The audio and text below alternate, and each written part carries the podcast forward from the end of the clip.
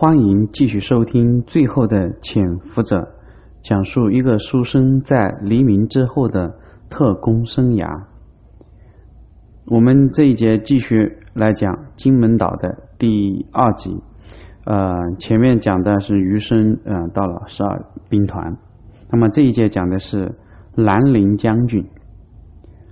余生冲进汕头之后，第一时间被送到了。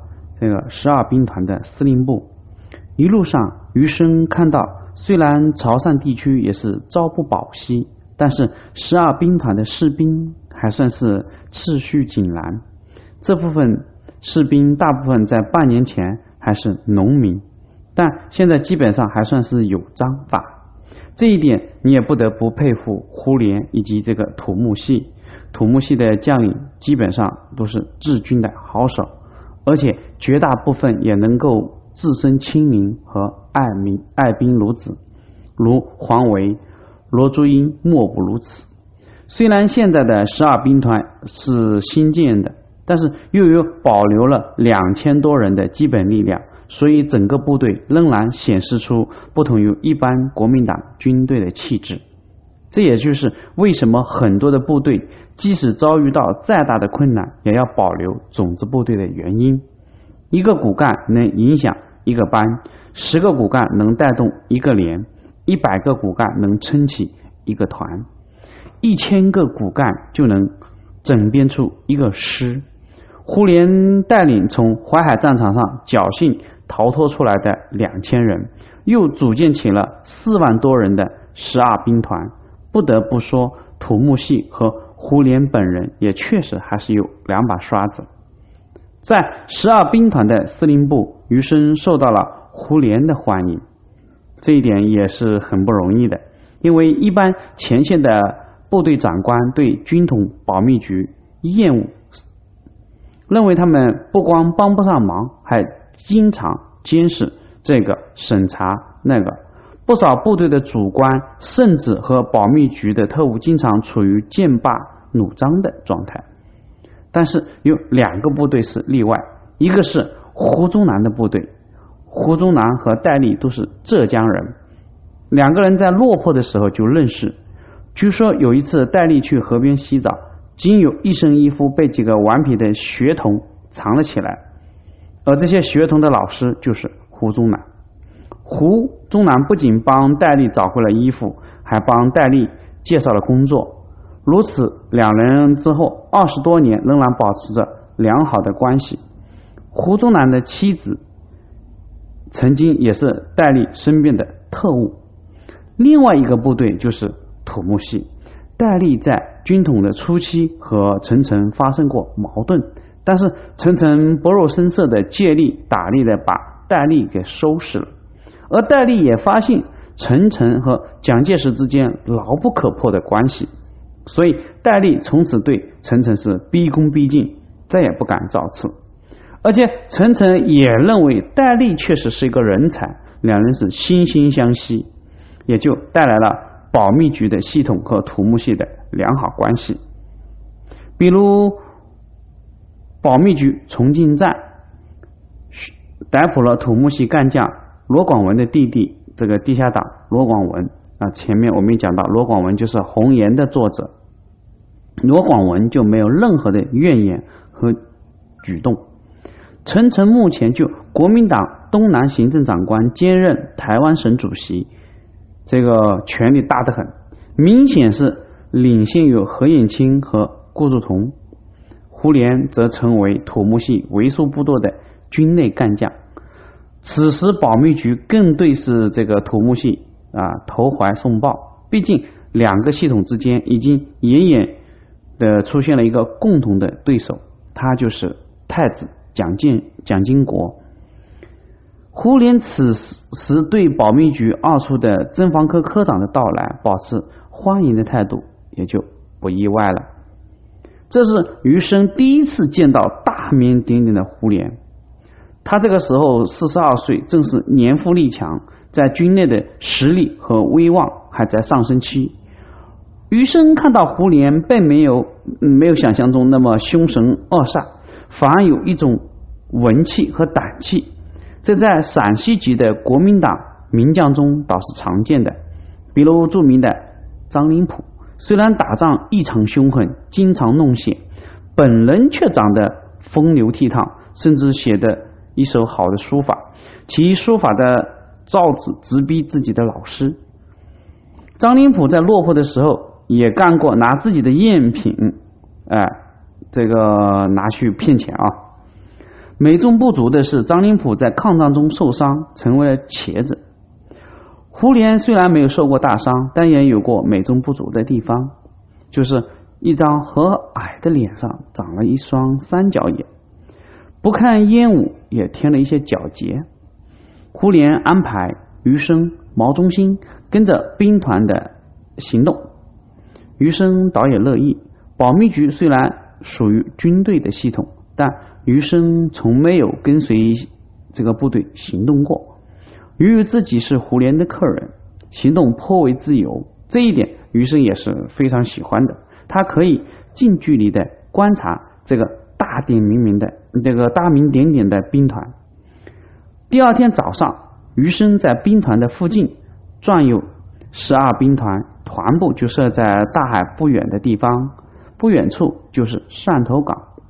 登高瞭望，余生发现港口有一支大部队正在上船，一艘小型的炮艇已经快装满了，远处停着几艘大一些的驱逐舰和运船的呃运兵的船。胡林已经告知余生他们要撤，但是那是几天之后的事情。现在开始装船是什么原因呢？余生走进兵团部。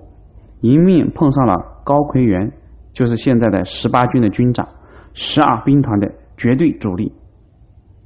高奎元和胡琏同岁，同样也是黄埔四期，打仗同样是有勇有谋，但是军舰就一直在胡琏之下，这可能和他的籍贯有关系啊。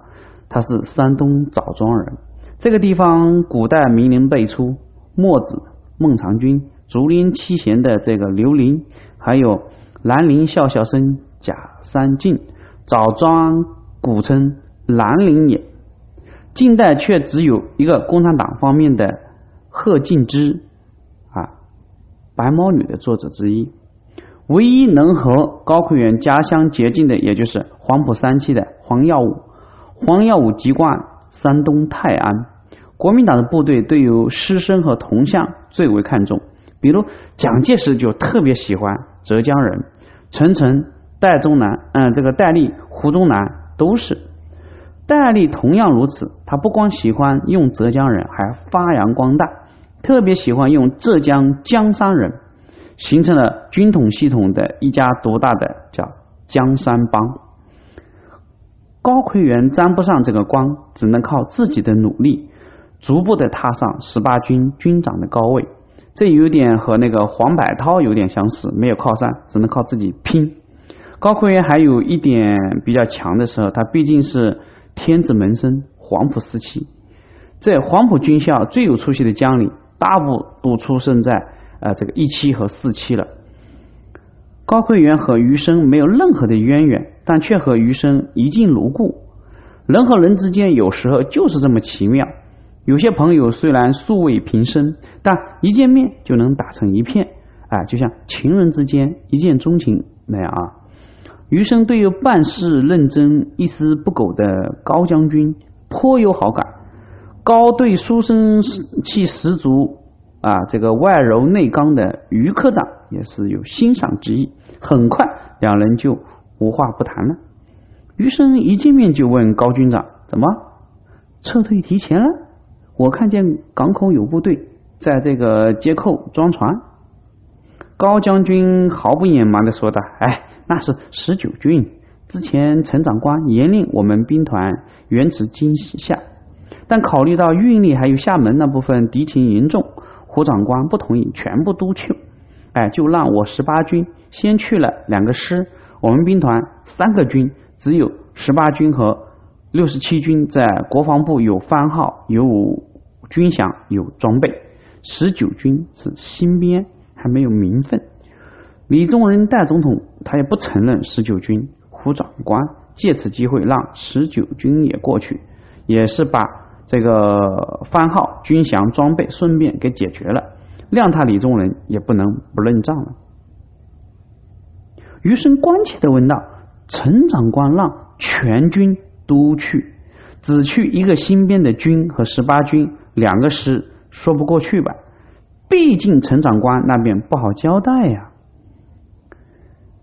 高奎元耐心的解释道：“兄弟，你不太了解，现在金夏那边指挥的是汤恩伯，那个废物根本就是个猪。”我们现在去他手底下就是送死，所以胡长官严令十九军和我们十八军两个师只上金门岛，不去厦门。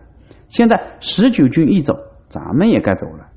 共军林彪的十五兵团已经压过来了，胡长官准备直接撤往台湾或者是舟山。